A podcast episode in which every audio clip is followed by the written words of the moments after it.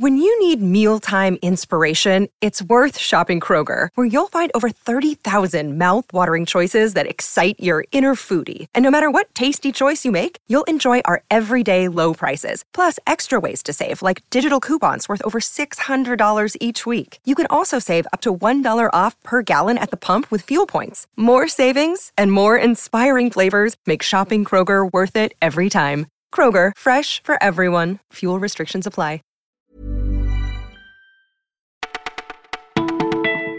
Bonjour à toutes et à tous, c'est Louise au micro du Parisien. Nous sommes le jeudi 20 décembre et nous souhaitons un très bel anniversaire à Kylian Mbappé. Voici les sujets du jour. Champion du monde, une Coupe de France, une Coupe de la Ligue, une quatrième place au Ballon d'Or, tout ça et il n'a que 20 ans. Le très demandé Kylian Mbappé nous a accordé une rare interview, l'occasion de revenir sur cette année exceptionnelle. Et même s'il est une star, l'enfant de Bondy affirme avoir gardé une âme d'enfant. Kylian Mbappé est aujourd'hui l'idole de nombreux joueurs de foot en herbe, mais à leurs âges, lui aussi avait ses vedettes. J'étais fan absolu de Cristiano Ronaldo, nous a-t-il raconté. Je mimais ses gestes, je voulais faire les mêmes tirs. Lorsqu'on lui demande ce qu'il fera dans 20 ans, le jeune prodige n'hésite pas. J'espère que je serai entraîneur, mon père et mon oncle m'ont montré la voie à suivre et ce métier m'a toujours fasciné. Je suis un amoureux du terrain et j'aimerais bien ne jamais le quitter. Le nouveau bac se dessine peu à peu. Depuis mardi, les rectorats délivrent les listes des spécialités proposées dans chaque lycée, car selon la réforme de Jean-Michel Blanquer, les élèves de première suivront un tronc commun auquel s'ajouteront trois spécialités choisies par l'élève dans une liste de 12, puis deux en terminale, celles qui figureront au programme des épreuves écrites du bac en 2021. Mais c'est là que ça coince, car certains établissements ne proposeront pas toutes les spécialités. Elodie dans Lyon, par exemple, devra faire plus de 30 km de bus si elle choisit sciences de l'ingénieur. Des professeurs dénoncent également la disparition de leur matière ou la surspécialisation de certains lycées dans les matières scientifiques pour attirer les meilleurs élèves.